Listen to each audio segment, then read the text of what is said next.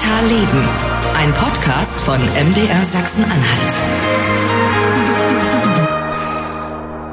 Januar 2021, die erste Folge und diese Fledermausviren, die haben uns nach wie vor im Griff und halten uns im Atem, lassen viele stillstehen. Mitunter hat man ja den Eindruck, es gibt nur noch ganz wenig Berufe, die arbeiten, aber das täuscht natürlich. Viele gehen noch ins Büro und andere sind natürlich auch zu Hause im Homeoffice mit irgendwie Kindergeschrei und Hundegebell drumherum und einer davon ist, glaube ich, Stefan Schulz. Ja, so ein bisschen. Jetzt, ob dein Hund heute sich wieder meldet. Ja, es könnte passieren. Jetzt ist er still. Wellensittiche könnten auch noch zwitschern. Ja, und ähm, ja, wir sind aber mittendrin in der ersten Folge von Digital Leben. Äh, heute mit dem Thema Zukunft der Arbeit. Äh, das passt ja ganz gut, weil wir alle im Homeoffice momentan sitzen oder viele von uns. Und äh, das machen wir in gewohnter Weise mit Marcel Roth am Mikrofon. Und mit Stefan Schulz, den habe ich gerade schon vorgestellt. Ähm, Thema hat Stefan auch schon gesagt, wir wollen so ein bisschen auf Homeoffice, neues Arbeiten, wie kann das eigentlich äh, gehen? Und wir müssen noch mal gucken auf das Geld, Stefan. Das war dir nochmal wichtig, war?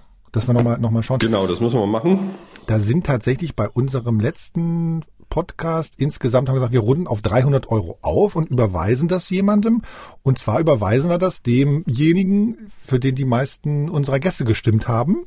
Und das war tatsächlich das Planetarium Merseburg. Ja. Und den haben wir 300 Euro überwiesen. Und es gab sogar noch einen Gast, die Petra Sitte, die hat nochmal 100 Euro draufgelegt. Also das Planetarium äh, Merseburg hat äh, 400 Euro überwiesen bekommen dafür, dass hier im Podcast ein Wort nicht gesagt werden darf. Und ähm, ich glaube, die fanden das ganz gut. Mein Name ist Mechtelt Meinecke, ich bin die Vorsitzende des Vereins Sternfreunde Planetarium Merseburg e.V. und Verantwortliche der Schülerarbeitsgemeinschaft Die Weltraumdetektive. Als Planetariumsreferentin erkläre ich den Menschen den Sternenhimmel und die sonstigen Themen aus Astronomie und Raumfahrt. Hauptberuflich bin ich wissenschaftliche Mitarbeiterin an der Hochschule Merseburg. Eure Spenden sind bei uns gut angekommen und die können wir richtig gut gebrauchen. Wir wollen ein für unsere Weltraumdetektive geeignetes Teleskop anschaffen, welches sie mit nach Hause nehmen dürfen, um unabhängig von den Treffen beobachten zu können. Des Weiteren wollen wir einen Sonnenfilter kaufen, damit tagsüber die Sonne gefahrlos beobachtet werden kann. Für die Vorbereitungen zu den Beobachtungen nutzen die Schüler PCs, Internetverbindungen und Astronomiesoftware. In der Vergangenheit haben die Weltraumdetektive verschiedene digitale Techniken ausprobieren und damit experimentieren können. Die Angebote reichten von Calliope und Blinkenlights LED-Raumschiffen bis zu Videoproduktionen im offenen Kanal Merseburg-Querfurt. Unser Anliegen als Bildungsverein ist die vielseitige und fächerübergreifende Förderung der Lernenden. Die Nutzung von digitalen Techniken ist für uns selbstverständlich geworden.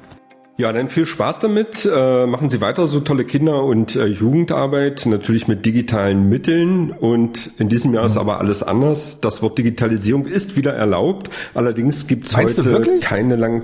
Ich würde sagen, oder? Das war irgendwie anstrengend. Aber wir können ja. Oder, ich finde das ja nach wie vor doof. Na gut, dann lassen wir es weg, aber wir sammeln diesmal kein Geld. Was hast du denn für einen Vorschlag? Ich würde vorschlagen, wir müssen es gleich mit unseren Gästen nochmal besprechen. Die dürfen ja auch was sagen. Die jetzt, die haben jetzt sozusagen den Vorteil in der ersten Sendung mehr. Ansonsten wäre mein Vorschlag, jeder, der dieses bekloppte Wort sagt, ähm, dass er eigentlich irgendwie so, eigentlich so eine, so ein, eigentlich ist es ja gar keine richtige Aussage. Wir wissen ja gar nicht, was dahinter steckt, immer noch nicht. Ähm, jeder, der das Wort sagt, hat einen Vorschlag und einen Kontakt zu einem zukünftigen Gast, den wir hier einladen, oder ein Thema. Ne? Und dann am Ende mh, hm, wollen wir dann das Thema und den Gast hören und dann gibt es einen richtig harten Pitch, so wie bei uns immer, wenn wir eine Redaktionskonferenz machen. Du willst also, dass unsere Gäste das Brainstorming für uns ja. sozusagen machen, uns die Themen äh, liefern dann. Dann haben wir weniger zu tun.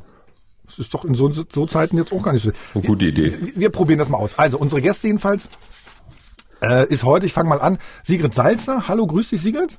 Hallo. Und Michael Ney ist dabei. Hallo Michael. Hallo und guten Morgen. Bleiben wir mal bei Sigrid. Sigrid, du arbeitest in der experimentellen Fabrik in Magdeburg, leitest dort das Partnernetzwerk 4.0. Also schön, dass du dabei bist. Und ähm, was hältst du von unserer Regel, dieses eine blöde Wort wegzulassen? Welches Wort? Das Wort, was mit D, D anfängt. Okay, lass mal weg. und mit Digitalisierung aufhört. Wir probieren das mal. Das wird spannend, wenn wir uns über das Thema unterhalten. Ja, wir haben es ja im letzten Jahr haben wir es weggelassen und dann unter Strafe gestellt. Da musste jeder am Ende 10 Euro zahlen, wenn er es gesagt hat. Deswegen war jetzt hier der Vorschlag, okay, wir lassen es mit den 10 Euro weg. Oder wir können es euch ja freistellen als, als Gäste. 10 Euro für bezahlen für jedes Wort. Oder ähm, ihr müsst uns dann sozusagen pro Wort ein Thema und einen Gast für die nächste Sendung liefern. Michael, was hältst du davon? Ich bin einverstanden. Ja, ist eine tolle Idee. Super. Ich komme gleich mal. Äh, genau, siehst du, ist da klasse. Ich komme gleich mal zu äh, Michael. Vorgestellt habe ich ihn ja schon und wir haben auch festgestellt, wir sind quasi Nachbarn, können uns ja von Balkon zu Balkon mittlerweile aus dem Homeoffice fast äh, zuwinken. Und äh, Michael Ney, der leitet das Zukunftszentrum Digitale Arbeit in Sachsen-Anhalt. Äh, Nochmal schön, dass du da bist, äh, Michael. Äh, vielleicht mal Ganz kurz, wir fangen einfach mal mit dir an, auch wenn es unhöflich ist. Äh, wenn du deine Arbeit vorstellen musst, was sind so die Kernpunkte? Also das eine, was sehr symptomatisch für uns ist, ich leite das Zukunftszentrum nicht alleine, sondern wir sind sehr bewusst ein ähm, Leitungsteam, äh, haben, sind bei flachen Hierarchien und das ist ähm, gleichzeitig auch so ein bisschen das, worum es bei uns im Zukunftszentrum geht. Wir beschäftigen uns mit, den, mit der Umsetzung von digitaler Arbeit. Das heißt, wie kann digitale Arbeit mit den ganzen Veränderungen drumherum gelingen? Und dann wollen wir mit Unternehmen darüber sprechen und die beraten und begleiten, das umzusetzen. Den digitalen Wandel. Aber, Entschuldigung, ich sage noch einen Satz, fokussiert am Menschen und nicht an der Technik, äh, weil von Technik haben wir schlichtweg keine Ahnung. Sigrid, erzähl du kurz sozusagen ähm, Partnernetzwerk 4.0, und äh, wie auf, auf was für einer Skala, sage ich mal, sind denn die sind denn die Firmen in Sachsen-Anhalt gerade äh, im neuen Arbeiten? Also Status quo zum Thema Arbeiten Wirtschaft 4.0 äh, ist in Sachsen-Anhalt durchaus äh, quer vermischt. Also ähm, ich zitiere da mal äh, einen Kollegen von mir, der im Kompetenzzentrum äh, Wirtschaft 4.0 arbeitet. Die haben da so eine Studie durchgeführt und sagen, um die fünf Prozent äh, haben wir Vorreiter in Sachsen-Anhalt, die eben sehr stark in dem Bereich schon aktiv sind.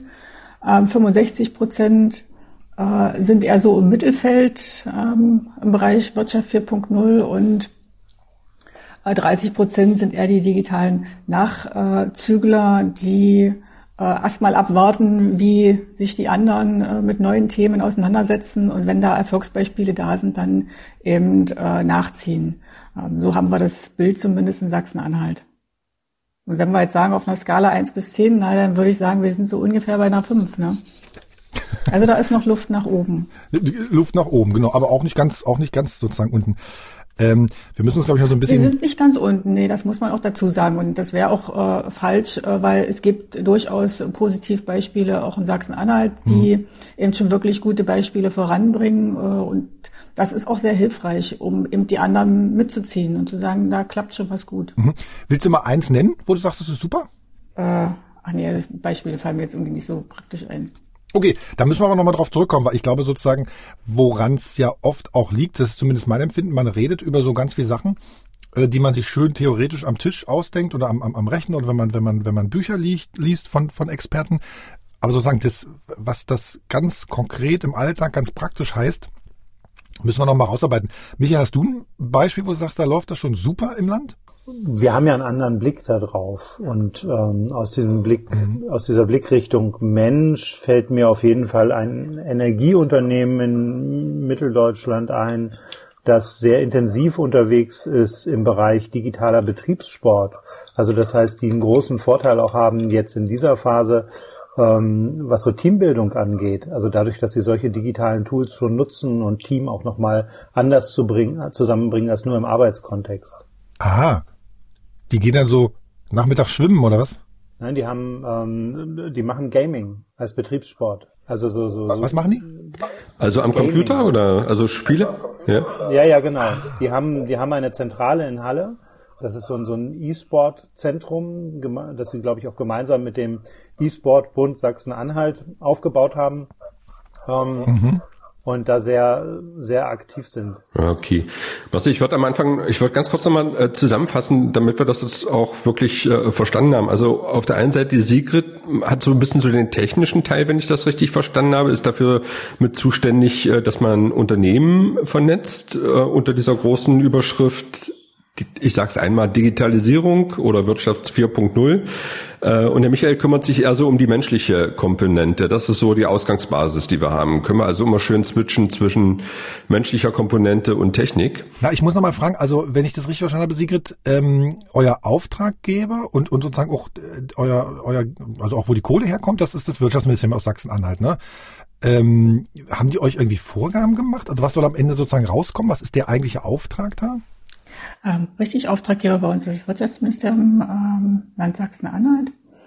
Ähm, Motivation, Intention, unsere Aufgabe ist es, äh, kleine und mittelständische Unternehmen in Sachsen-Anhalt zu unterstützen, ähm, auf dem Weg digitale äh, Prozesse, digitale Systeme in ihr Unternehmen einzuführen, hier im Bereich äh, voranzukommen und äh, hier ein Stück weit zu sensibilisieren für das Thema, zu informieren und zu vernetzen. Und da gibt es eine Webseite, wo man sich vernetzen kann oder wie, wie, wie ist die Idee? Oder gibt es Seminare oder, oder gibt es irgendwie so Workshops oder Treffen? Wir haben eine Website, auf der wir beispielsweise äh, Veranstaltungen zum Thema Digitalisierung zusammenfassen äh, und informieren, was passiert im Land, wir haben äh, einen Bereich, wo wir über verschiedene Themen informieren.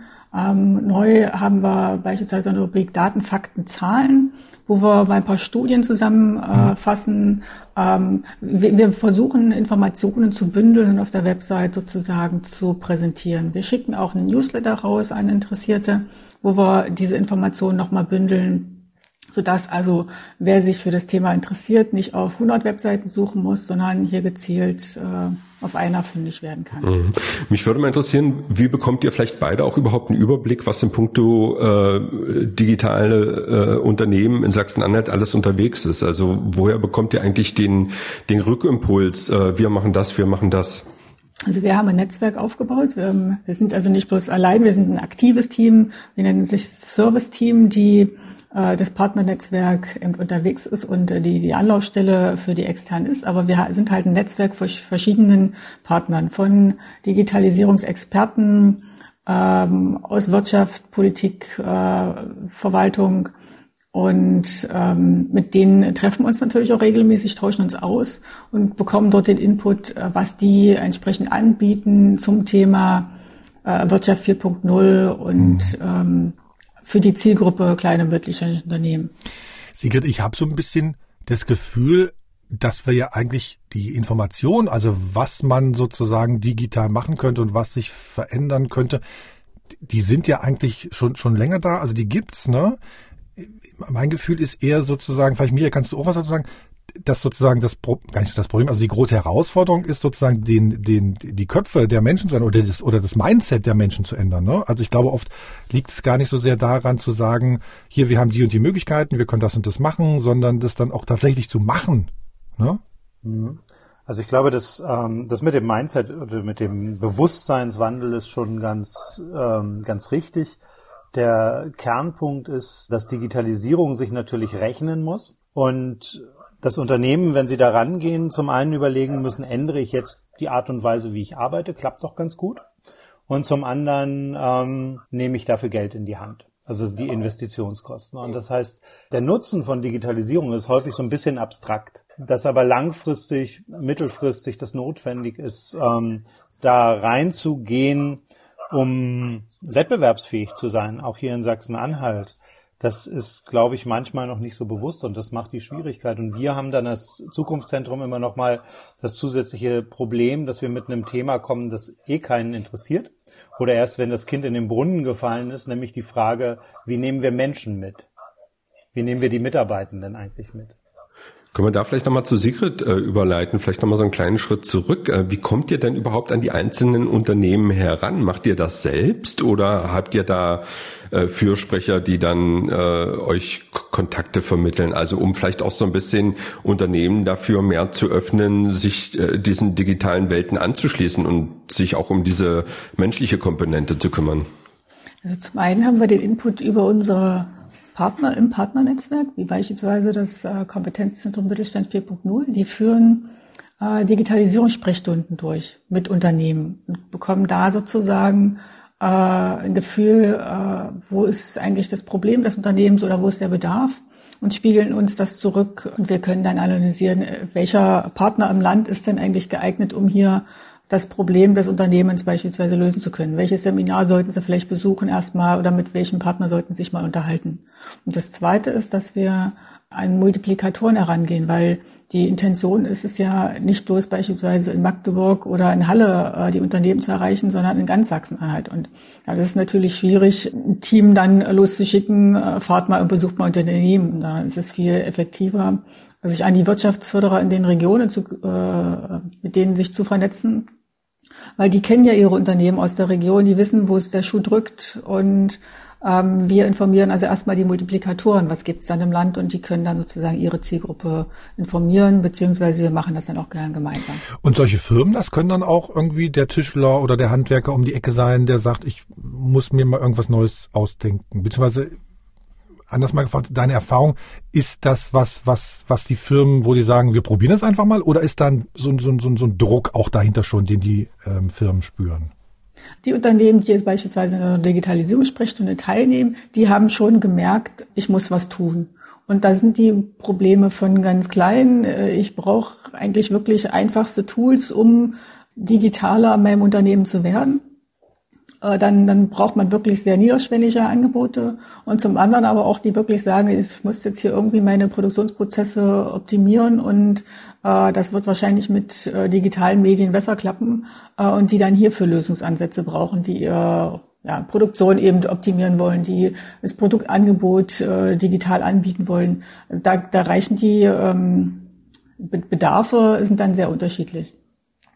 Und es gibt dann die anderen Unternehmen, die dann eher zu so einem ja, Unternehmenscafé oder zu so einem Unternehmerabend äh, mal eingeladen werden von ihrem Wirtschaftsförderer und die dann erstmal über Beispiele anderer ähm, ja, Erfolgsbeispiele äh, dann erstmal angestupst werden und Ideen sammeln und äh, man dann gemeinsam diskutieren kann, wie äh, kommt man äh, vielleicht bei Ihnen im Unternehmen zu äh, einer Optimierung der Prozesse.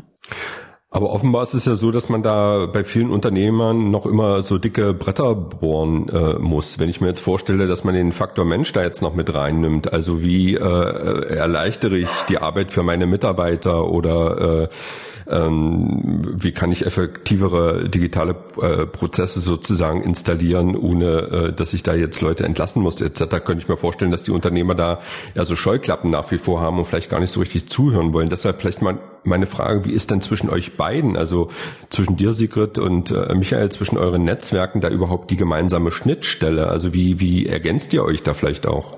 Das, was wir machen, also wir haben genauso wie das Partnernetzwerk diesen, diesen Netzwerkgedanken. Also ähm, einmal kurz vorgeschaltet, wir sind als Zukunftszentrum auch nicht, beziehungsweise als Forschungsinstitut betriebliche Bildung nicht alleine im Projekt, sondern gemeinsam mit der Hochschule Harz, der Hochschule Merseburg und der Handwerkskammer Halle und haben darüber hinaus aus dieser Perspektive Mensch den Ansatz zu sagen, so wir wollen uns mit den anderen Akteuren in Sachsen-Anhalt vernetzen und stellen das genauso wie Sigrid auch auf unserer Webseite mit dar, dass sozusagen das Unternehmen auf die Webseite kommt und Service aus einer Hand kriegt. Und was wir sinnvollerweise tun, was wir auch schon so ein bisschen ausprobiert haben, zum einen bei Terminen mit Unternehmen, aber auch im Rahmen von Veranstaltungen. Wir planen gerade auch mit einem Kollegen von Sigrid wieder einen Workshop zusammen, in die wir bewusst zu zweit reingehen mit beiden Aspekten, weil wir wissen, dass wir ohne das Thema Technik nicht an das Thema Mensch kommen. Das heißt, ein Unternehmen wird nicht abstrakt sagen, jetzt gucken wir mal, wie wir unsere Beteiligungsstrukturen verändern, sondern die werden immer sagen, wir wollen was einführen, wir wollen eine bestimmte Technik einführen. Dafür brauchen wir Partner wie das, das Partnernetzwerk Wirtschaft 4.0. Wir sind sozusagen geborene Partner, weil wir an parallelen Ministerien in Sachsen-Anhalt hängen. Wir sind beim Sozialministerium angesiedelt ähm, und bilden da auch so ein bisschen, ich sage immer, wir sind die beiden Brückenköpfe zwischen diesen Ministerien. Und der Ansatz, den wir versuchen, ist, wir gehen einfach gemeinsam los in so einem Tandem-Gedanken. Sigrid, willst du noch was ergänzen? Ja, das machen wir auch recht häufig bei unseren Angeboten für die Unternehmen, wenn wir jetzt ähm, Themencafés beispielsweise anbieten, dass wir dann oder Workshops auch anbieten, dass wir dann die Themen mischen, ähm, dass es eben nicht nur ein technisches Thema ist, äh, was man äh, präsentiert, sondern den Aspekt Mensch noch mit hineinnimmt. Weil auch wir haben festgestellt, dass wenn man ein Seminar anbietet, äh, nur zu dem Thema äh, Digitalisierung und Mensch, dass es hier na doch zögerlich äh, solchen Seminaren äh, sich dafür angemeldet wird. Und wenn man diese Seminare kombiniert, bekommt man leichter den, den Zugang drauf. Vielleicht weil sich so ein Unternehmer auch das allein nicht vorstellen kann. Ähm, aber in Kombination äh, kommen die Veranstaltungen sehr gut an bei den Teilnehmern. Mein Eindruck ist ja sowieso, ich glaube sozusagen die große Herausforderung ist gar nicht sozusagen die, die Technologie, sondern nochmal das Mindset dahinter, weil wir, wir sehen das, glaube ich, auch gerade bei uns im Haus, Stefan. Wir kennen den Spruch auch alle vier hier, wie wir sitzen. Ein, ein Scheißprozess wird nicht besser dadurch, dass man ihn digital macht. Ne? Also ich glaube sozusagen, die, die Technologie, vielleicht ist die Technologie sozusagen auch erst der zweite, der zweite Schritt, oder? Dass man erstmal sagt, was mache ich hier eigentlich und wie kann ich das besser machen? Und dann, welche Technologien gibt es, die mir dabei helfen können? Ich glaube, es gibt so zwei, zwei Blickrichtungen bei der, bei der Einführung von, von Technologie. Wenn man das so macht, wie du das gerade gesagt hast, dass man also einfach erstmal nur Technik einführt, dann ist es häufig, häufig intendiert dadurch, Zeit zu sparen, Geld zu sparen, Mitarbeitende vielleicht auch freizusetzen. Das heißt, dadurch entsteht eine andere Arbeitswelt. Letztendlich in der Breite der, der Belegschaften der Menschen in Sachsen-Anhalt wird das niemand wollen und der Auftrag den wir als Zukunftszentrum haben über das, ähm, wir werden ja finanziert über das Bundesarbeitsministerium, ist zu gucken, wie kann digitaler Wandel so gestaltet werden, dass er menschlich, menschenorientiert ist. Und das heißt, dass wir von Anfang an in unseren Prozessen schauen, wenn wir reingehen in Unternehmen, dass alle Hierarchieebenen beteiligt werden. Das heißt, wir versuchen genau diesen Mindset-Wandel den Unternehmen auch beizubringen oder nahe zu bringen, zu sagen, so und vom Auszubildenden bis zum Geschäftsführer oder zur Geschäftsführerin hat im Prinzip jeder was dazu zu sagen und ganz viele Leute eine Expertise und dann kann es hinterher auch gelingen, dass, dass Prozesse der digitalen Transformation funktionieren und gleichzeitig eine hohe Akzeptanz da ist, wenn alle beteiligt sind. Ich habe gemerkt, was du gemacht hast. Michael gerade, digitale Transformation, da, da lacht er. Ich habe das wohl, wohl, ich habe das im Kopf jetzt. Ähm, ich muss mal einmal, einmal noch eine gemeine, oder gar nicht gemeine, eine ganz simple Frage stellen. Ne? Was ist denn eigentlich, Sigrid und äh, Michael, euer Beruf? Jetzt gerade? Was, wie ist eure Berufsbezeichnung? Ich bin Projekt- bzw. Netzwerkmanagerin. Hm. Was würdest du deiner Oma sagen? Der habe ich das so auch erklärt. Projektleiterin. Ich okay. koordiniere, äh, leite Projekte.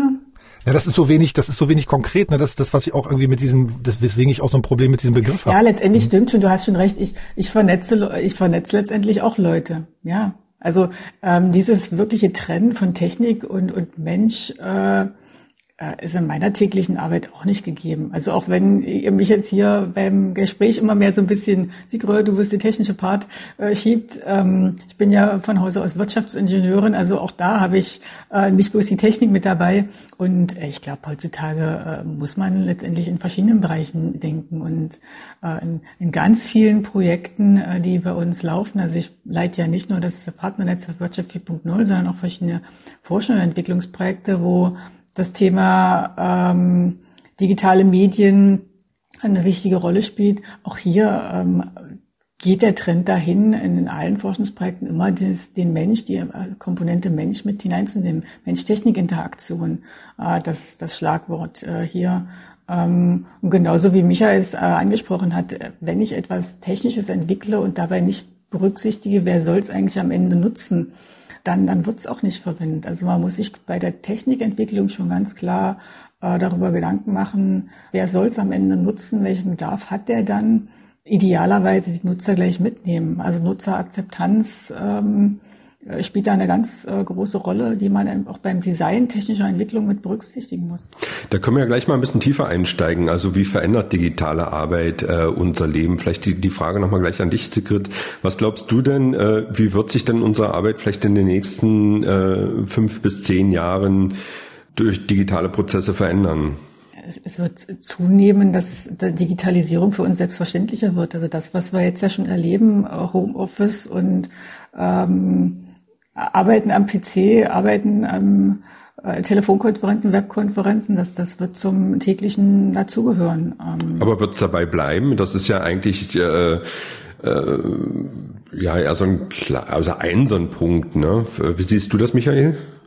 Also der Satz, den ich im Kopf habe, ist, das funktioniert ja gerade alles ganz gut, aber wir sind froh, wenn Corona vorbei ist, dann können wir wieder richtig arbeiten. Den habe ich aus einem Unternehmen mitgenommen. Es gibt so eine, gibt eine Studie von einem Berliner Unternehmen von Adventure, die für 2090 eigentlich, 2019 eigentlich diagnostiziert hat, dass die Investitionen in digitale Technologien zurückgehen, weil das Bewusstsein in den Unternehmen schwindet und oder auch die die Zumutung oder die die äh, Vermutung, dass Mitarbeiter das leisten können und Mitarbeiterinnen.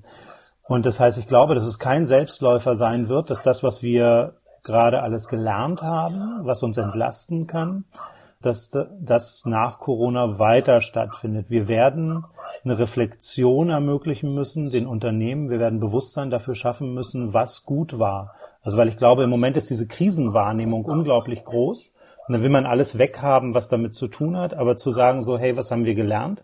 Was können wir anders machen? Niemand will komplett auf, auf persönliche Kontakte verzichten, aber es vereinfacht vieles. Da stimme ich Michael total zu. Ich habe schon mal das Gefühl, dass wir ganz viel Technologie nutzen können und auch Technologie da ist.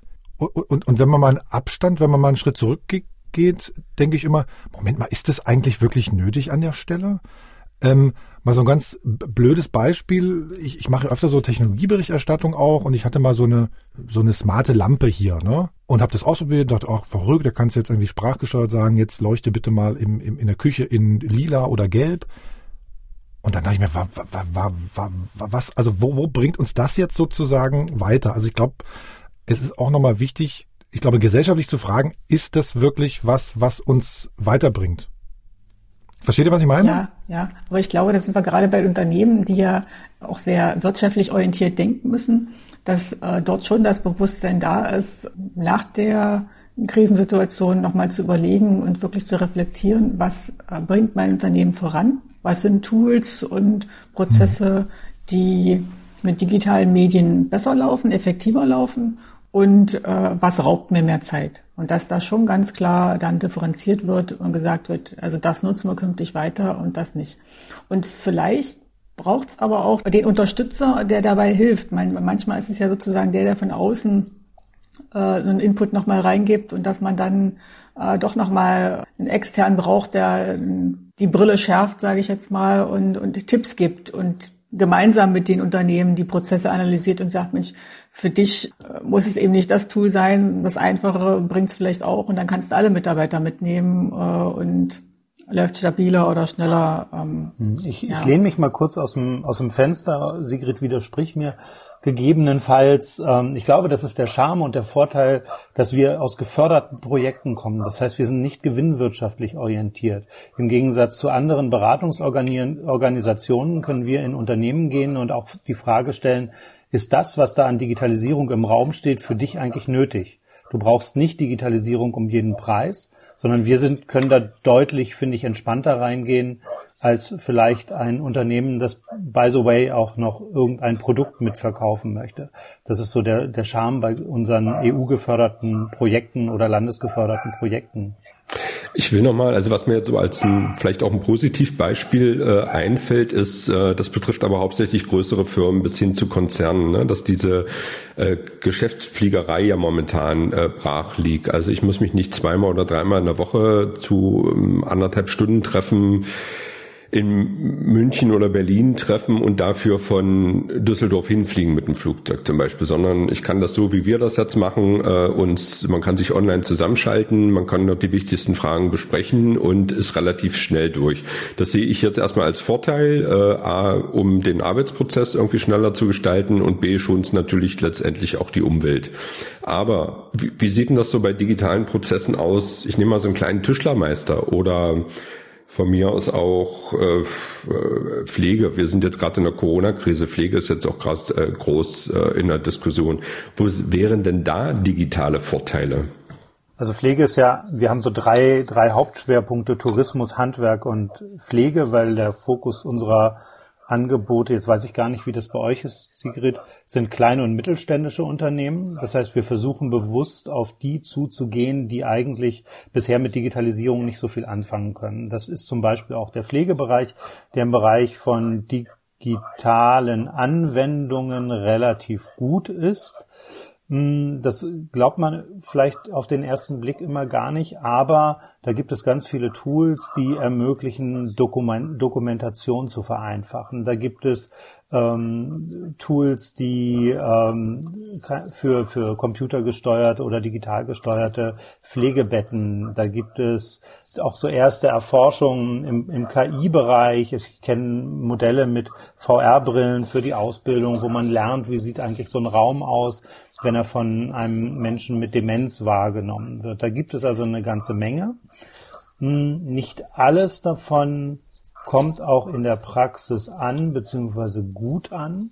Und da ist auch diese Transferleistung notwendig, das zu begleiten und mit in den Dialog reinzugehen und zu gucken, hey, brauchst du das eigentlich? Ich habe als Beispiel immer, weil wir das gerade mit unserem Projektpartner, also mit ähm, Verbundpartner der Hochschule Harz, mit Professor Uli Fischer machen. Und da geht's um ähm, Vitalwertmessung, digitale Vitalwertmessung. Was ist aber, wenn die Pflegekraft sagt, mir ist es wichtig, den Puls dieser, dieses, dieses Patienten selber zu fühlen, weil das Teil dieser Beziehungsarbeit ist. Und deswegen möchte ich nicht, dass es eine, ich glaube, es gibt Einlegesohlen, wenn ich das richtig erinnere, die sowas messen können. Ähm, möchte ich nicht, dass das abgegeben wird, weil das ist Teil meiner Beziehungsarbeit zu diesem, zu diesem Klienten. Und das sind Fragen, die man, die man in solchen, insbesondere menschenzentrierten Dienstleistungen sehr sensibel angehen muss. Ich habe eine Ergänzung. Ich habe nämlich auch noch ähm, gestern mit jemandem gesprochen, das hat mich total erstaunt, weil du sagst, es ist Pflegebereich. Es gibt ja in Sachsen-Anhalt tatsächlich eine Firma, die da relativ weit vorne ist und die aus Tangermünde kommt. Mein Name ist Hagen Wöcht, ich bin Geschäftsführer der InnoCon Systems GmbH. Wir sind ein Softwarehersteller aus Tangermünde, äh, nördliches Sachsen-Anhalt und äh, wir sind es äh, gewohnt, remote zu arbeiten, was Installationen betrifft und Systembetreuung. Äh, wir sind es auch gewohnt, äh, von zu Hause äh, arbeiten zu können. In Nicht-Pandemie-Zeiten äh, ist natürlich die Arbeit vor Ort irgendwie zu bevorzugen, aber äh, wir haben halt Mitarbeiter, die jetzt äh, von dem Homeoffice äh, doch gerne Gebrauch machen und von da aus auch gut arbeiten und dann halt nur zeitweise äh, in die Firma kommen, weil äh, wir uns auch hier mal abstimmen müssen. Da muss man auch mal eine Zeichnung machen oder mal reden und das geht eigentlich persönlich schneller. Nichtsdestotrotz ähm, bringt uns das natürlich auch dort voran, dass man die Homeoffice-Arbeit ähm, lernt und äh, verbessert und äh, die Grenzen äh, dieser Möglichkeiten kennenlernt.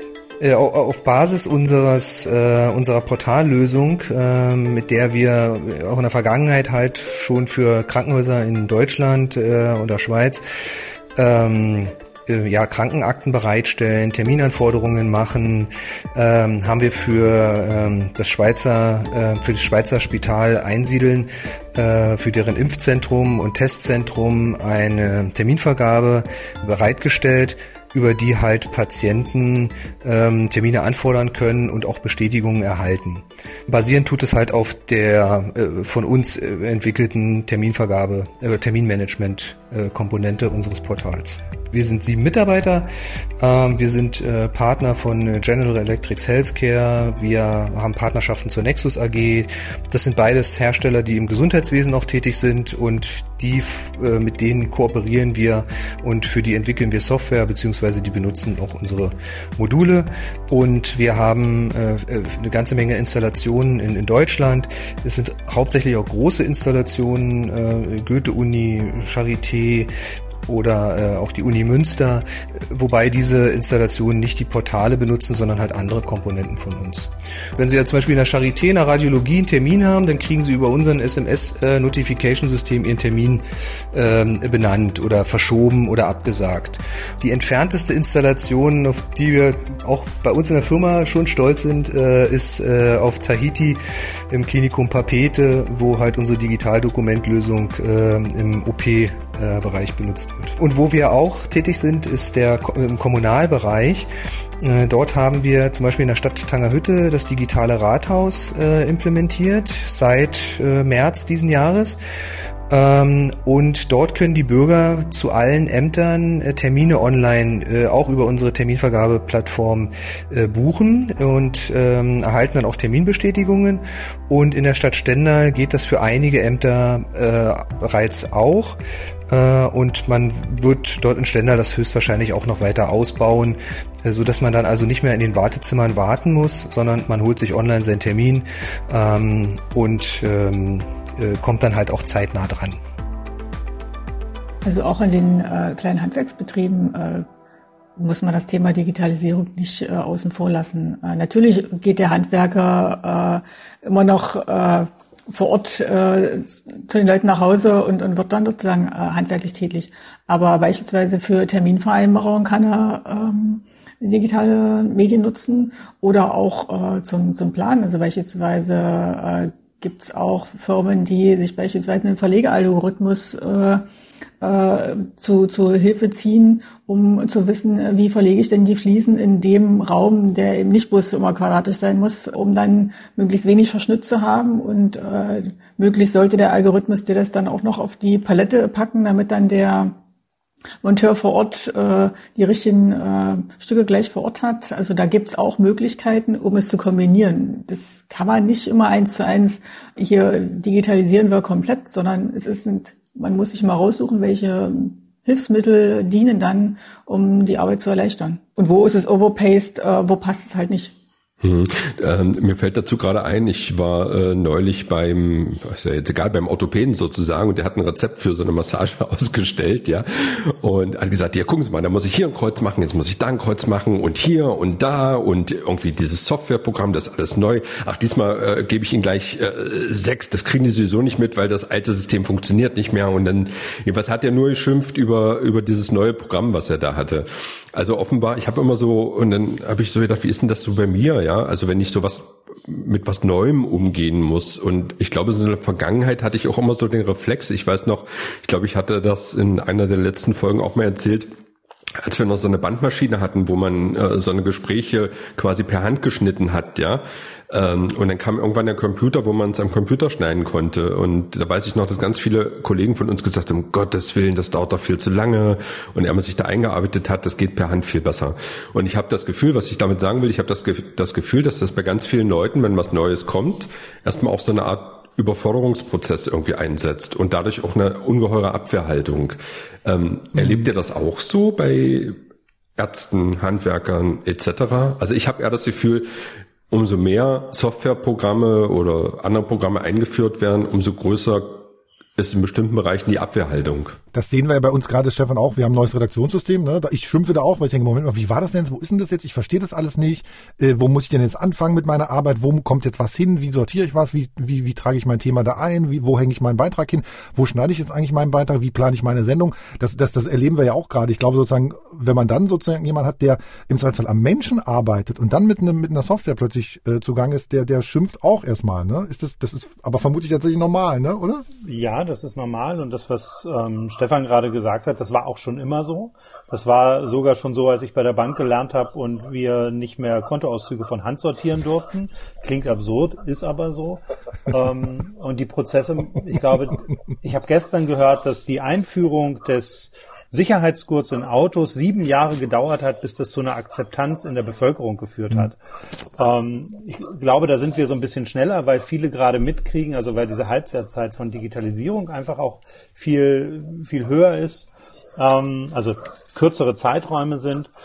Das Problem, das wir haben, es ist nicht egal, ob Unternehmen sich mit Digitalisierung beschäftigen, weil es eine Frage der Marktfähigkeit, der Konkurrenzfähigkeit ist. Das heißt, was hindert eigentlich ein bundesweites großes Handwerksunternehmen über Plattformen auch Sachsen-Anhalt zu bespielen? Und wäre es dann im Gegenzug nicht sinnvoll, dass sachsen-anhaltische Handwerksunternehmen sich zu Clustern zusammenschließen oder in einer Branche zusammenschließen und eine eigene Plattform aufmachen, um einen Absatzmarkt für ihre Angebote zu schaffen. Also da, da gibt es, ich glaube, was an vielen Stellen noch nicht sichtbar ist, es ist nicht einfach nur eine Nice-to-Have-Diskussion, sondern es ist gegebenenfalls gerade für die kleinen und mittleren oder für die kleinen Unternehmen eine existenzielle Frage. Aber kann man, da muss ich mal einhaken, kann man denn diesen Kampf gegen so große Firmen denn überhaupt gewinnen? Ich nenne mal dieses Beispiel Amazon, ja, äh, worüber viele Leute halt auch Bücher und so kaufen, ja. Ich bin immer noch der Meinung, man sollte in so einen normalen Buchladen gehen, man kann sich das auch bestellen, dauert vielleicht auch mal einen Tag. Aber nichtsdestotrotz, ich hatte gelesen, dass in der äh, Corona-Krise auch viele Buchhandlungen dazu übergegangen sind. Da gibt es so eine andere Plattform noch ähm, da kann man auch Bücher kaufen, da sind die ganzen kleinen Buchhandlungen miteinander vernetzt. Ich wage aber die These, dass der Umsatz da trotzdem nicht so riesig sein wird, weil so eine Giganten wie Amazon und andere quasi den Markt da so dominieren und so bespielen. Also kurzum, ist der Zug da nicht schon längst abgefahren, dass man sich als kleineres Unternehmen nochmal versucht zu vernetzen und nochmal versucht, neue Plattformen äh, zu etablieren?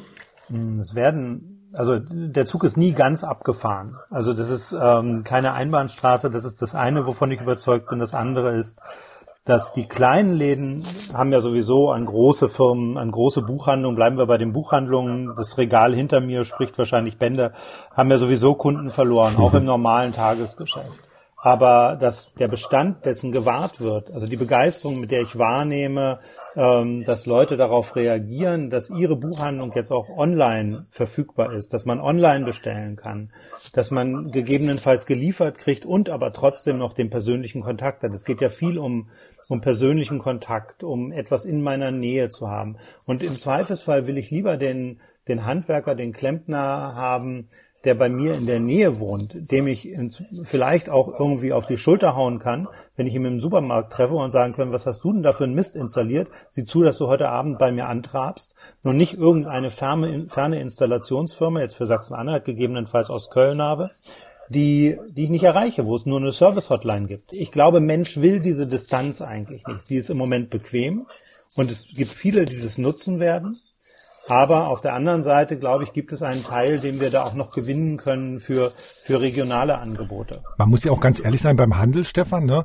Das, was wir in den Fußgängerzonen sehen oder bisher gesehen haben, das waren ja tatsächlich nicht der kleine lokale Handel, sondern das waren ja alles sowieso große Ketten. Also da ist sozusagen da ganz schon viel, viel verloren gegangen. Und ich glaube, deswegen hat das, kann das Regionale im Digitalen im Zweifelsfall sogar noch punkten. Mal ein Beispiel. Ich habe neulich ähm, für meine Mutter, die hatte Geburtstag. Ich dachte, Mensch, ach, was schenkt man so einer Frau, wenn sie 71 wird? Das ist irgendwie auch schwierig. Und dann dachte ich, ach, gu ich guck mal, ob es irgendwie was Nettes irgendwie aus Sachsen-Anhalt gibt.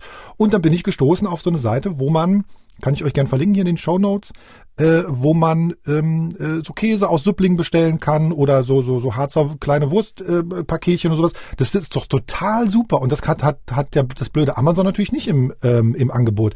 Das heißt, zum einen liegt's liegt's an uns, das ist sozusagen auch eine Erziehungsfrage zu sagen, man muss sich das jetzt wirklich bei Amazon fragen, also jedes Mal bevor man diesen Knopf drückt, Moment mal kriege ich das auch anders. Ich habe an mir festgestellt, ähm, ich halte wirklich kurz inne und google dann nochmal auf so einer Preissuchmaschine, ob es das vielleicht zu demselben Preis oder vielleicht auch günstiger eben woanders als bei Amazon gibt, nämlich bei einem deutschen Anbieter. Ich glaube, das ist so eine so eine so eine so eine Kompetenz, Bildungs, äh, Medienfrage auch für, nach, für meinem Dafürhalten, nach meinem Dafürhalten. Auf der anderen Seite muss man ja sagen, gerade jetzt auch hier im Lockdown in der Pandemie, ich vermute ja, dass äh, oder bin teilweise ganz überrascht, dass es doch noch einige Unternehmer gibt, die zwar geschlossen haben, aber sich irgendwie ja noch über Wasser halten können. Und ich vermute mal, dass der Onlinehandel da ja auch eine Rolle spielt. Ja, und dann kommen wir wieder, das ist ja die, mehr oder weniger digital. Man macht es halt übers Internet.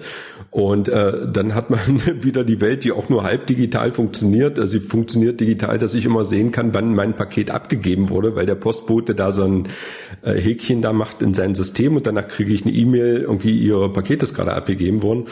Und auf der anderen Seite sind es die Leute, äh, die hier permanent dann die Treppe hochlatschen. Äh, also hohen Respekt mal an der Stelle, also auch vor diesen ganzen Postboten, die da zurzeit eine ganze Menge wegtragen. Ja.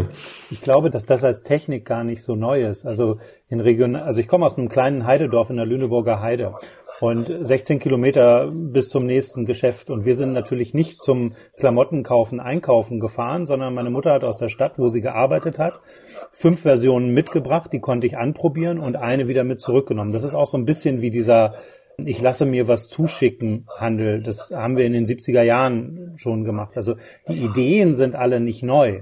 Ich glaube, wir sind aber so darauf getrimmt, dass wir auf ein Portal gucken und da klicken und da kriegen wir alles und das verfolgt uns ja auch permanent, dieses Portal. Ich finde, das sollte man mal als Passwort nehmen. Da muss ich dran vorbeidenken. Also das ist so, mein Gehirn darauf zu trainieren, nicht den kürzesten und einfachsten Weg zu nehmen. Genau, das, das, das genauso programmieren ihre Sachen, ne? Überall, ob das Facebook oder Amazon oder, oder, oder Google ist, total, total klar. Also ich, ich, ich drücke schneller auf den Knopf, als ich im Kopf überhaupt gedacht habe, was mache ich da eigentlich? Ich glaube, das ist das, was ich mit, ähm, was ich mit Training und, und, und, und, Bildung auch äh, gerade meinte. Ich glaube ja, meine lieben Gäste und Stefan, äh, da zeichnet sich nochmal so ein, so ein Thema für einen anderen, für eine andere Folge ab, nämlich irgendwie sowas wie Handel, Innenstädte. Das ist ja in Sachsen-Anhalt natürlich irgendwie besonders spannend. Ne? Brauche ich denn grundsätzlich irgendwie ich sage jetzt mal so ein so ein C und A in der Innenstadt oder müsste da oder ein Karstadt oder so. Ist ist das was was tatsächlich zukunftsfähig ist oder muss man komplett andere Konzepte äh, sich überlegen? Ist die Stadt überhaupt der richtige Ort, die Innenstadt überhaupt der richtige Ort, wo man überhaupt einkaufen geht oder wo man shoppen geht? Ist Shoppen sozusagen überhaupt noch das, was wir in Zukunft machen werden, so wie wir es wie es kennen, in der in der Form, in der Größe. Ne? Das also das ist ja sozusagen eine Frage, die immer, immer, immer, immer, immer größer wird. Genau, da gibt's ja auch ähm, relativ viele Bewegungen zu, auch in, in Magdeburg zum Beispiel, die schauen, wie kann Stadt anders geplant werden, dass sie nicht mehr autozentriert ist, dass sie zum Lebensraum wird. Da gibt es in den Niederlanden und sogar in, in San Francisco, wo große Straßen geschlossen werden, wurden gute Konzepte schon, wo man festgestellt hat, ups, die Straße fehlt gar nicht mehr fehlt niemanden, nachdem sie bewachsen und bespielt ist. Genau. Oder in Berlin ist es gerade in der Mitte der Friedrichstraße, die ist irgendwie glaub, seit einem halben Jahr irgendwie zu. Da ist kein Autoverkehr zwischen zwischen zwei großen Straßen. Das, also da gibt es sozusagen ganz viel Versuche und ich glaube, man muss ganz viel ausprobieren. Das kann man uns ja mal aufheben für eine äh, komplette äh, eigenständige äh, Serie, Marcel. Ich würde aber gerne doch nochmal so ein paar Punkte festklopfen, weil unser Thema ist ja digitale Arbeit. Äh, vielleicht könnte ähm, ähm, Sigrid da vielleicht auch nochmal sagen, welche wichtigen Fragen müssen da denn aus deiner Sicht äh, auch äh, beantwortet werden? Also puncto Zusammenspiel Technik Mensch für die Zukunft. Ja, letztendlich immer die, die Frage, wie kann Technik den Menschen unterstützen? Wird diese Und damit Frage haben wir auch auch von geklärt, Unternehmen brauchen wir das oder brauchen wir das nicht? Also wird tatsächlich die Frage gestellt, wie kann Technik den Menschen unterstützen? Wie können wir unsere Prozesse optimieren? Und Prozesse optimieren geht letztendlich auch nicht ohne die Mitarbeiter und, und den Unternehmensprozess sozusagen mit zu berücksichtigen. Wobei Prozesse natürlich immer eben nicht menschlich klingt, ne? Nicht nach dem Menschen. Da, da, da Doch, ist der, da doch. Nee, Prozesse, ganz, so muss ganz klar, äh, Prozesse äh, der technischer Natur, aber auch Prozesse, äh, Abläufe, äh, welche Schritte, welche, welche Hand, Handlungen sind denn eigentlich damit verbunden? Ähm, wer gibt welche Informationen an wen, mit welchem Tool? Ist es die Excel-Datei, die ich von A nach B schiebe oder der nächste tippt sie dann nochmal in Wirt ein? Man muss sich, wenn man diese digitalen Geschäftsprozesse betrachtet, ganz klar auch die dahinterliegenden Verantwortlichkeiten und Prozesse in dem Unternehmen angucken. Und da spielt der Mensch eine entscheidende Rolle. Deshalb ist das auch nicht so trivial, Prozesse zu optimieren. Total klar. Ich hatte sozusagen mit Prozesse optimieren, wir haben das ja im, im, im Haus auch ab und an mal. Wir, wir optimieren Prozesse, wir gucken uns den Workflow genau an. Ähm, wir haben es da sozusagen als Journalisten ein bisschen einfacher, weil wir, glaube ich, eine, ich bringe mal so ein großes Wort wie sinnerfüllte Arbeit haben. Ne? Wenn ich sozusagen jetzt an einem, an einem Band stehe oder eine Arbeit mache, wo ich denke, ja, das ist jetzt nichts, das ist jetzt nichts Sinnerfüllendes. Und wenn ich dann höre, wir optimieren den Workflow, wir optimieren unsere Prozesse, dann stehe ich ja sozusagen, also dann würde ich sozusagen an der Stelle finden, sagen, ich stehe da gar nicht im Mittelpunkt, sondern da steht das Produkt im Mittelpunkt. Da stehe ich als Mensch für den Unternehmer, für das Unternehmen nicht im Mittelpunkt, sondern steht im Mittelpunkt, wie kann ich sozusagen das Produkt, was ich hier, an dem ich beteiligt bin, besser, schneller, günstiger produzieren. Das meinte ich sozusagen gerade mit Prozess und Menschen. Michael denkt nach, ich sehe es richtig. Ja, weil ähm, das, was Marcel sagt, sicherlich die, ähm, die normale Perspektive ist. Die Frage, die wir immer stellen müssen, jetzt außerhalb der Prozesse des digitalen Wandels, ist, für wen ist Wirtschaft eigentlich da? Und dann müssen wir uns vielleicht auch perspektivisch von diesem ganz klassischen Bild lösen, was in großen und, und, und ähm, New Work-Unternehmen ja stattfindet, dass der Mensch einfach nur Teil der Produktionskette ist, in dem mehr, das ist so eine Idee, mit der die Zukunftszentren eben auch aufgefordert sind, vom Arbeitsministerium da reinzugehen und da drauf zu schauen, mehr zu schauen, wie kann Arbeit ko-kreativ gestaltet werden. Und wenn Prozesse verändert und optimiert werden, heißt das, und ich vermute, das ist bei euch nicht sehr viel anders, Sigrid, wie kann die Arbeit verbessert werden? Also optimiert heißt aus unserer Perspektive immer auch verbessert. Das heißt, wie kann ich eventuell schaffen, dass Routinearbeiten von einer gegebenenfalls künstlichen Intelligenz übernommen werden, ohne dass sie mich meine Arbeit kosten. Ich kann meinen Fokus dann woanders setzen. Wie können Verwaltungsroutinen von ähm, digitalen Tools übernommen werden, ohne dass sie meine Arbeit ersetzen. Es geht aus unserer Perspektive nicht darum, Mitarbeitende freizusetzen, sondern für den Menschen Arbeit besser zu gestalten. Und wo nutzt da der digitale Ansatz? Und da ist Arbeit Teil des Lebens, ne? Also geht sozusagen, ich würde an ganz vielen Stellen irgendwie statt Arbeit vielleicht sogar Leben sagen. Michael. Das ist ja die Frage, wenn dieser, dieser, dieser Begriff New Work ist ja so ein Buzzword geworden. Hm. Und der eigentliche Autor Friedhof Bergmann hat ja genau die Frage gestellt, die du stellst, nämlich die Frage nach dem Sinn des Lebens. Und ich hm. kann nicht acht Stunden meines Tages, auch wenn das viele, viele Menschen tun müssen, damit verbringen, etwas zu tun, was mir eigentlich gar nicht passt, bis hin zu, es ist mir zuwider oder es, es macht mich krank. Und das ist eine gesellschaftliche Frage, die wir stellen müssen, die wir perspektivisch auch im Hinblick auf KI stellen müssen. Ähm, da hängt eine ganze Menge dran, die nicht einfach, glaube ich, nur mit unser beider Projektaufträge erledigt ist. Hm. Habt ihr da eigentlich eine Einzelrolle in Sachsen-Anhalt oder gibt es solche Netzwerke, wie ihr sie betreibt, äh, mittlerweile überall in Deutschland? Also die, ich, ich mache jetzt einfach kurz weiter und dann, Sigrid, ich will dich. Also bei den Zukunftszentren ist es so, dass ursprünglich für alle fünf ähm, sogenannten nicht mehr ganz neuen Bundesländer ein Zukunftszentrum geschaffen worden ist, um die kleinen und mittelständischen Unternehmen danach zu holen. Das ist jetzt nochmal ergänzt worden für den Westen durch das Bundesministerium für Arbeit, ähm, für Zukunftszentren künstliche Intelligenz und bei uns sind die mit, ist die künstliche Intelligenz ab diesem Jahr mit draufgepackt. Das heißt, es ist inzwischen ein bundesweites Projekt oder sind bundesweite Zukunftszentren, die es gibt, die auch miteinander vernetzt sind und sich austauschen. Ähm, ist also ein, ein, ein flächendeckender Ansatz. Die, die Mittelstand 4.0 Kompetenzzentren gibt es auch in jedem Bundesland. So etwas wie das Partnernetzwerk Wirtschaft 4.0, da hatten wir auch schon mal recherchiert. Das gibt es in anderen Bundesländern eher nicht so in dieser Form. Ähm, wirklich diese Vernetzung der verschiedenen Initiativen, die sich eben mit dem Thema Digitalisierung äh, beschäftigen. Das äh, ist, da haben wir in Sachsen-Anhalt eher eine, eine neue Rolle. Ich habe übrigens die ganze Zeit so noch so ein, im, im Kopf, ihr beide, glaube ich, habt, habt, habt den Begriff einmal benutzt. Ich hatte euch ja vorhin gefragt nach äh, wie eigentlich euer Beruf heißt. Ihr habt zweimal sowas gesagt wie wir unterstützen, also so unterstützen, unter, der unter der der digital Unterstützer, der digitale Unternehmensunterstützer oder nicht der digitale Unternehmensunterstützer, sondern der Unterstützer für die fürs neue Arbeiten. So, so, so das ist glaube ich ein, ein, ein Berufsbegriff, den ich zumindest irgendwie fassbar fassbar finde. Ja. Ähm, zum Ende hin würde ich gerne euch beide mal fragen, also ihr seid begeistert, das hört man ja von dem, was ihr macht sozusagen. Ihr glaubt, da ist ganz viel Potenzial drin, was irgendwie die Welt ähm, verbessert. Ich habe vorhin so ein Beispiel erzählt mit der Lampe, die ich hatte. Gibt es eigentlich was, gerne auch aus eurem Privatleben sozusagen, eine, eine, eine Technologie oder eine Anwendung oder eine Plattform, von der ihr sagt, das nervt total, das nervt kolossal. Ich habe da keinen Bock drauf, aber ich nutze es trotzdem.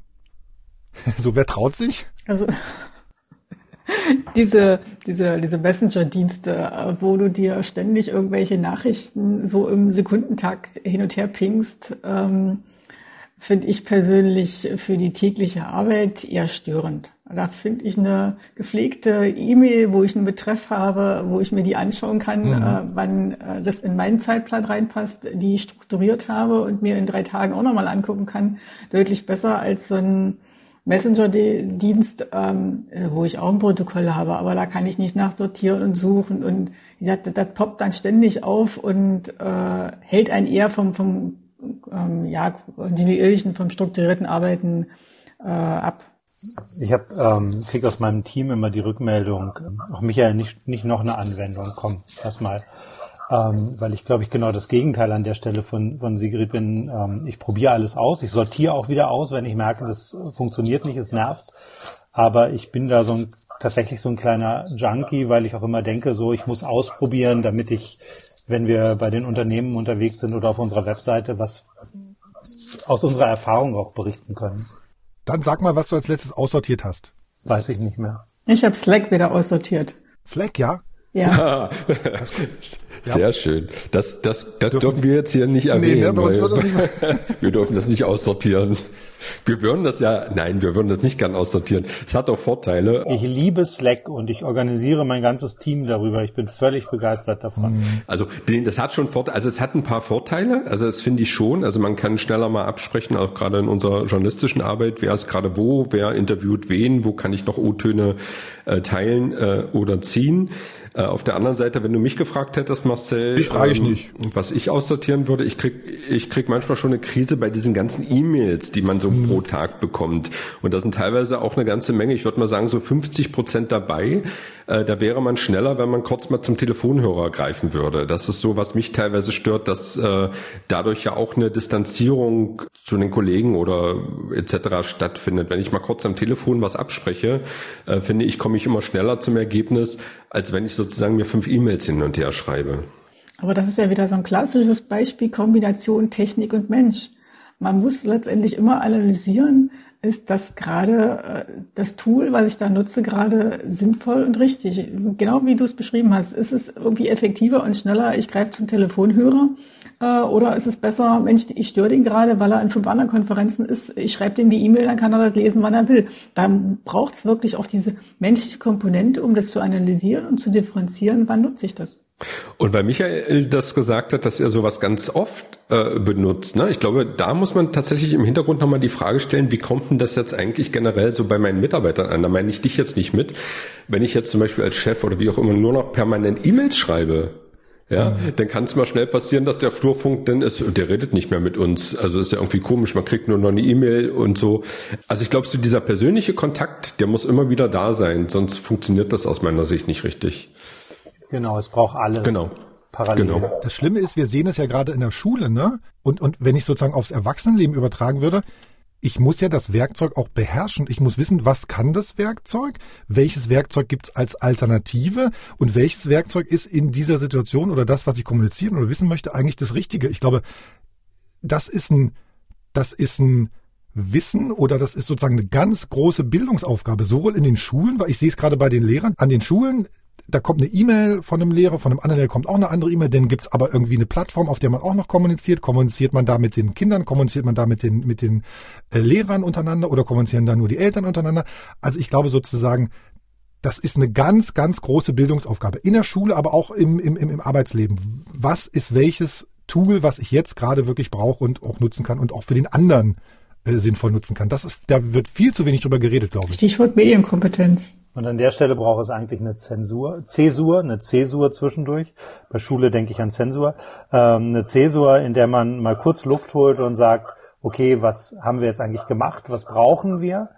Ähm, wo brauchen wir auch, auch Qualifizierung? Wo brauchen auch, auch Lehrer, Lehrerinnen vielleicht nochmal ne, nicht einfach nur Microsoft Teams anschalten, sondern mal zu gucken, wie kann ich das nutzen und zuzugeben, da gibt es was, was ich nicht kann. Ich glaube, Lehrer sind auch häufig in so einer Lehrerin in so einer Rolle, ich muss ja alles beantworten können.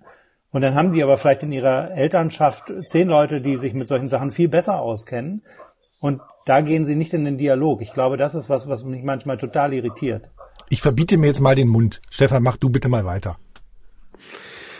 Nee, das ist auch wieder eine extra Folge, Marcel. Damit können wir es abkürzen. Wir haben jetzt schon sozusagen zwei neue Folgen äh, generiert in, in dieser Folge.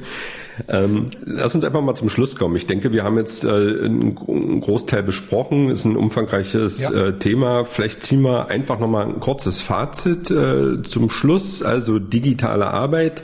Ähm, wo geht's hin? Sigrid, du darfst anfangen, ein kurzes Fazit zu ziehen. Wo stehen wir? Wo geht's hin?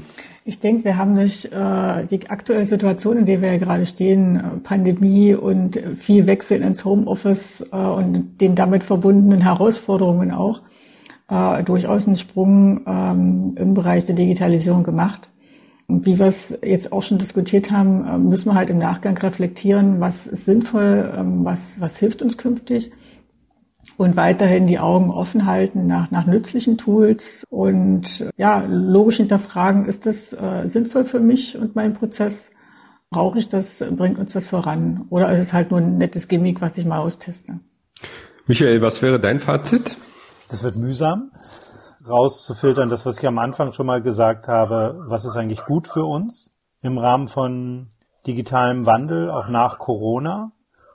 Es wird kein Selbstläufer werden und wir müssen schauen, dass wir uns selbst die Kompetenz aneignen, dass wir fähig werden zu gucken, digitale Welt zu gestalten.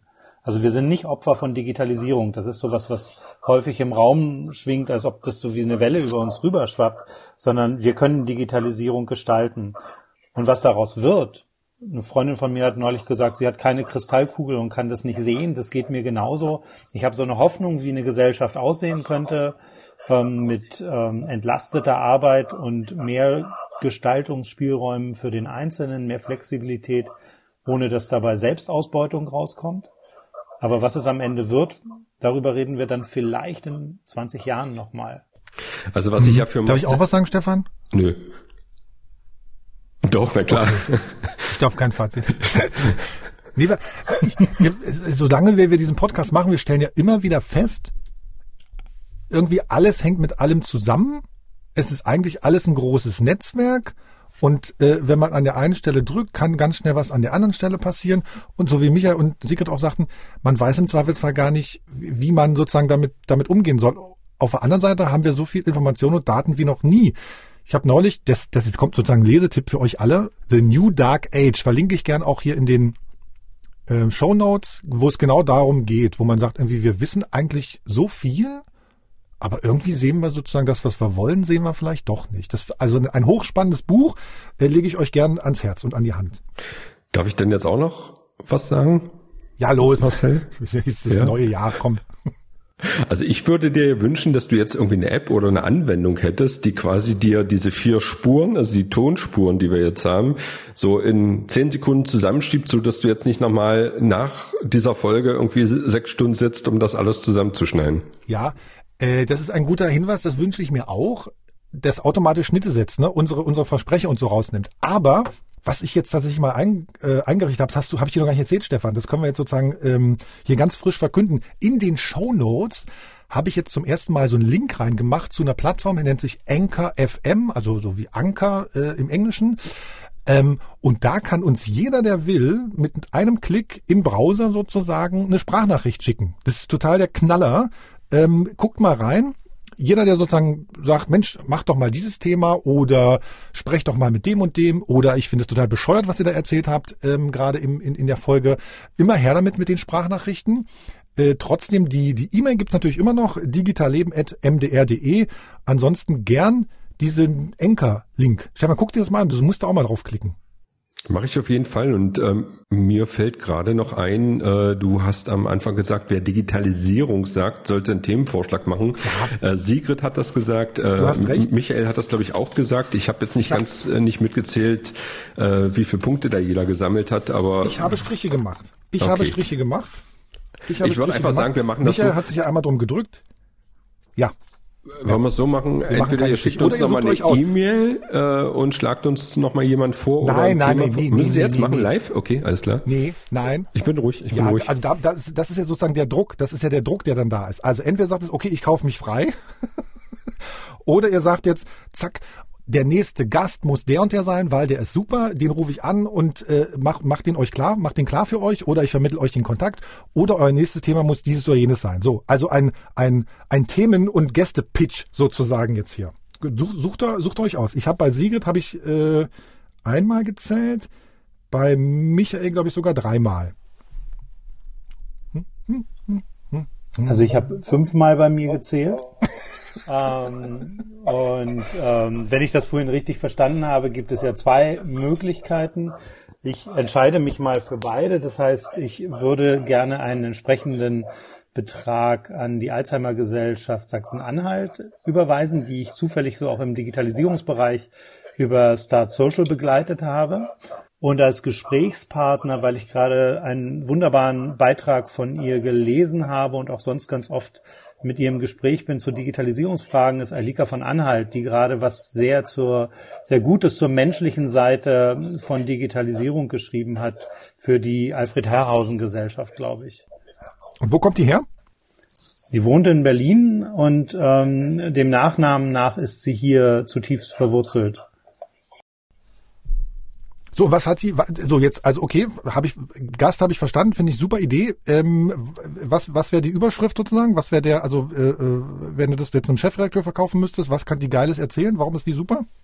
Ähm, die beschäftigt sich ganz viel mit dem Thema Schulen, Digitalisierung, Makerspaces, Digitalisierung, künstliche Intelligenz und wie sich das auf unser Leben im Allgemeinen auswirkt und Gesellschaft verändert und wie die gestaltet werden kann. Also nochmal weg von dem Unternehmensblick mehr auf ähm, die Fragen des, des systemischen Ganzen. Oh, da bin ich, da bin ich schon überzeugt. Das ist gut. Aber ich bin noch leicht zu überzeugen, Michael. Sigrid. Ich glaube, ich habe das Wort Digitalisierung auch mehr, mehr als einmal verwendet. Ähm, aber ich habe ein spannendes Thema, äh, glaube ich, was äh, euch interessiert und vielleicht auch die, die Hörerschaft. Ähm, das Thema ähm, autonomes Fahren wird ja eigentlich primär mal im Bereich Auto äh, kommuniziert und man sieht es mal im Fernsehen. Ähm, wir haben ja in Magdeburg ein Forschungsteam, was sich mit dem Thema auch beschäftigt hat, aber nicht mit dem Auto, sondern ein bisschen greifbarer, nämlich mit dem Fahrrad. Ein autonom fahrendes Lastenfahrrad. Und äh, es ist ganz spannend, äh, weil wir ja eben nicht nur die Maschinenbauer und die Informatiker haben, die sich mit dem Thema auseinandersetzen, sondern wir haben hier auch die Logistiker mit involviert und wir haben die Umweltpsychologen mit involviert. Und die Umweltpsychologen auch wieder mit zwei Aspekten. Einmal den Aspekt Passant. Wie reagiere ich denn eigentlich als Passant, wenn da auf einmal so ein autonomes Fahrrad um die Ecke kommt? Und auf der anderen Seite ähm, den potenziellen Nutzern. Wer wäre denn ein Nutzer von so einem autonomen Lastenfahrrad? Ähm, und da sind halt ganz spannende Themen, äh, mit denen sich äh, das Forschungsteam da beschäftigt. Und ich glaube, das wäre was Interessantes für eine eurer nächsten Sendungen. Klingt super. Finde ich auch gut. Das heißt, wir kriegen von euch in den nächsten zehn Minuten eine E-Mail mit dem Kontakt und der Telefonnummer. Ne? Ja, ihr nickt, sehr gut. Das kriegen wir hin. Stefan, so können wir weitermachen. Da können wir sogar alle 14 Tage eine Folge machen, oder? Ja, finde ich gut. Ja. Ich habe ja gesagt, das wird inflationär. Jeder, jeder schlägt dann äh, eine ganze Menge Themen vor. Aber ist ja toll. Äh, ja, wir, wir, klasse. Wir, oder wir führen so extra Folgen ein. Das, wir, wir überlegen uns das mal. Ein neues Jahr, da kann man ja einfach mal ins Blaue hinein überlegen, ähm, was man Schönes machen kann. Ähm, ich bedanke mich auf jeden Fall. Das war eine sehr, sehr spannende Folge. Vielen Dank, Michael Ney. Vielen Dank, äh, Sigrid Salzer. Vielen Dank, Stefan. Vielen Dank, dass wir da oder dass ich da sein durfte. Sigrid, du darfst das natürlich selber sagen. Ja, auch von mir. Vielen Dank, dass wir mit euch mal plaudern durften. Ja, ich bedanke mich auch bei unseren Gästen. Hat Spaß gemacht. Danke. Wir kommen, glaube ich, gerne wieder, oder? Der selber einladen gilt nicht. Ach so. Ich schlage Sigrid vor. Bis dann. Tschüss. Tschüss. Digital Leben. Ein Podcast von MDR Sachsen-Anhalt.